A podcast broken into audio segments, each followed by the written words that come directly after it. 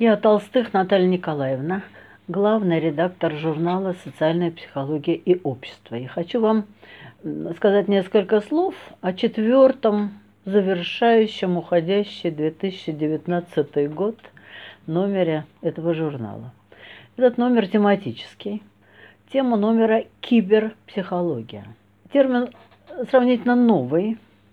Не буду рассказывать об истории его возникновения, но ясно одно, что не этот, так какой-нибудь другой должен был бы появиться для того, чтобы обозначить э, те психологические исследования, которые посвящены явлениям, которых еще несколько лет назад просто не было. Термин этот употребляется как в широком смысле слова, обозначая все те проблемы, интерес к ним, да, которые связывают современного человека с компьютером, интернетом, сетью, так и в более узком смысле этого слова, таком социально-психологическом, если можно сказать, где речь идет о э, специфическом общении, которое возникает в сетях, на просторах, так сказать, интернета, э, о тех э, группах, их возникновении, существовании в этом пространстве, киберпространстве ну и других э, всяких, собственно, социально-психологических проблемах, которые здесь возникают, существуют, живут и, конечно, требуют своего изучения. И мы, когда отбирали номера э, статьи в этот номер журнала, в этот тематический номер, а статей мы получили очень много, и сразу обещаю, что мы продолжим этот разговор в первом номере 2020 года, потому что Просто очень большое количество людей э, откликнулись на анонс именно этой э, темы.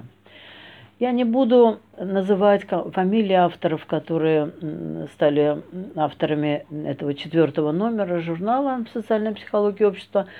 Скажу только, что они представляют очень разные организации, очень разные города – это не только Москва и Санкт-Петербург, это и Нижний Новгород, и Курган, и Иркутск, и украинский Харьков и так далее.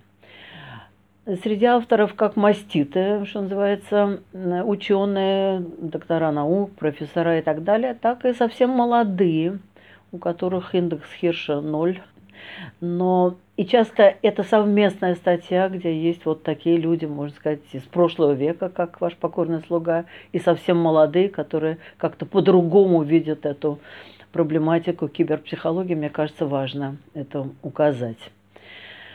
Надо сказать, что долгое время мы же получали статьи по этой проблематике и раньше, и публиковали какие-то работы. Все эти публикации прежних лет э, были такого рода, такие обобщенные, описательные, постановка проблемы. Я их называю статьи с одной стороны, с другой стороны. С одной стороны, конечно, интернет дает все возможности получать информацию безграничные, по сути дела, и это очень хорошо. С другой стороны, он же несет риски невероятные, зависимости и всякие прочие риски, особенно риски для молодых, и это очень плохо. И вот так это довольно долго шло.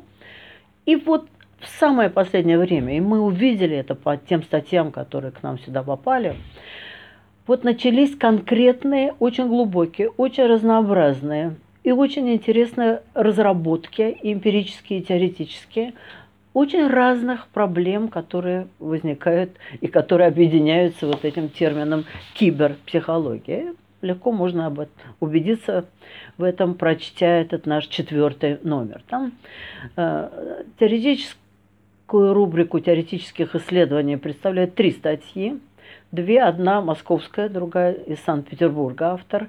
Исследует вот какую проблему.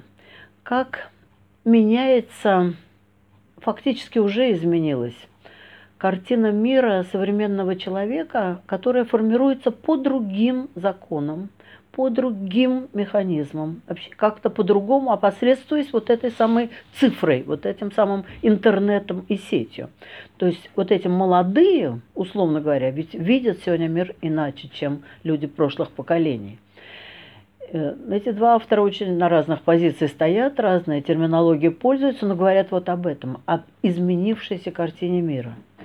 Еще одна статья в теоретической рубрике посвящена проблеме э, киберсоциализации современной молодежи, потому что, конечно, э, в первую очередь это их касается. И тоже не в самом общем виде, вот что это хорошо, с одной стороны плохо, с другой, а автор говорит о том, что есть положительная, отрицательная киберсоциализация. Можно говорить об уровнях этой киберсоциализации.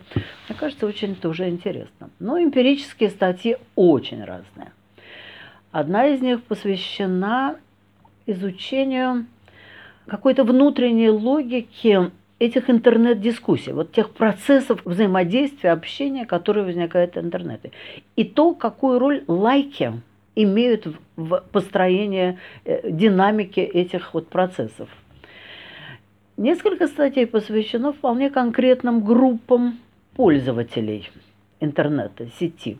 Понятно, что эти группы не случайны, что участие в этих группах помогает удовлетворить какие-то очень важные потребности. И вот с этой точки зрения проанализировано несколько групп. Так получилось, что все группы женские. И совершенно не случайно люди туда попадают. Не случайные какие-то потребности, ну как бы сказать, удовлетворяются внутри этих э, интернет-сообществ. И это группы такие. Во-первых, группы э, таких э, э, феминисток, да, которые существуют. Да. С другой стороны, это группы молодых девушек, которые в сети презентируют себя как мужчины. Это называется кросс-пол. То есть они демонстрируют себя, являют себя в сети как мужчины. Что? Кто это такие? Почему они так делают? Еще одна группа тех, кто презентирует себя напротив – используя профессиональных фотографов, вот таких невозможно себя красивых и, так сказать, значительно более привлекательных, чем в жизни, платят большие деньги этим фотографам, чтобы вот это в сети было так. А эти что, зачем, что это такое за люди? Вот об этом, значит, наши статьи. На мой взгляд, весьма любопытно. И в методическом э, инструментарии, в рубрике «Методический инструментарий» две статьи. Первая посвящена классификации компьютерных игр, психологической классификации. Э, я думаю, очень важно будет всем тем, кто э, так или иначе занимается влиянием игр на пользователей, да? потому что влияние разное, потому что игры разные и так далее, и так далее. Очень полезная информация, на мой взгляд. И очень интересная классификация сама по себе. А вторая э, методическая разработка буквально была как бы запрошена очень крупными менеджерами, занимающимися подбором персонала в очень серьезные места, скажем так. Да? их не удовлетворяют те э, способы рекрутинга, которые сегодня есть, ну, которые основаны на психологических тестах, каких-то там методик. Они запросили а можно ли что-то более глубокое сказать о тех кандидатов, которых мы рассматриваем, а, анализируя их активность в интернете? Но об этом сейчас очень много говорят. И все уже почти стало общее место, что те следы, которые мы все оставляем в интернете, говорят о нас намного-намного больше, чем самые изощренные тесты. Как это сделать? Методик-то конкретных нет, разговоров много, а методик нет. Вот авторы нам показывают, как можно подойти к решению этой непростой задачи. Но еще раз, тема не закрыта, мы продолжим ее в первом номере, и, надеюсь, не только в первом номере следующего года, но и в других каких-то номерах. Читайте.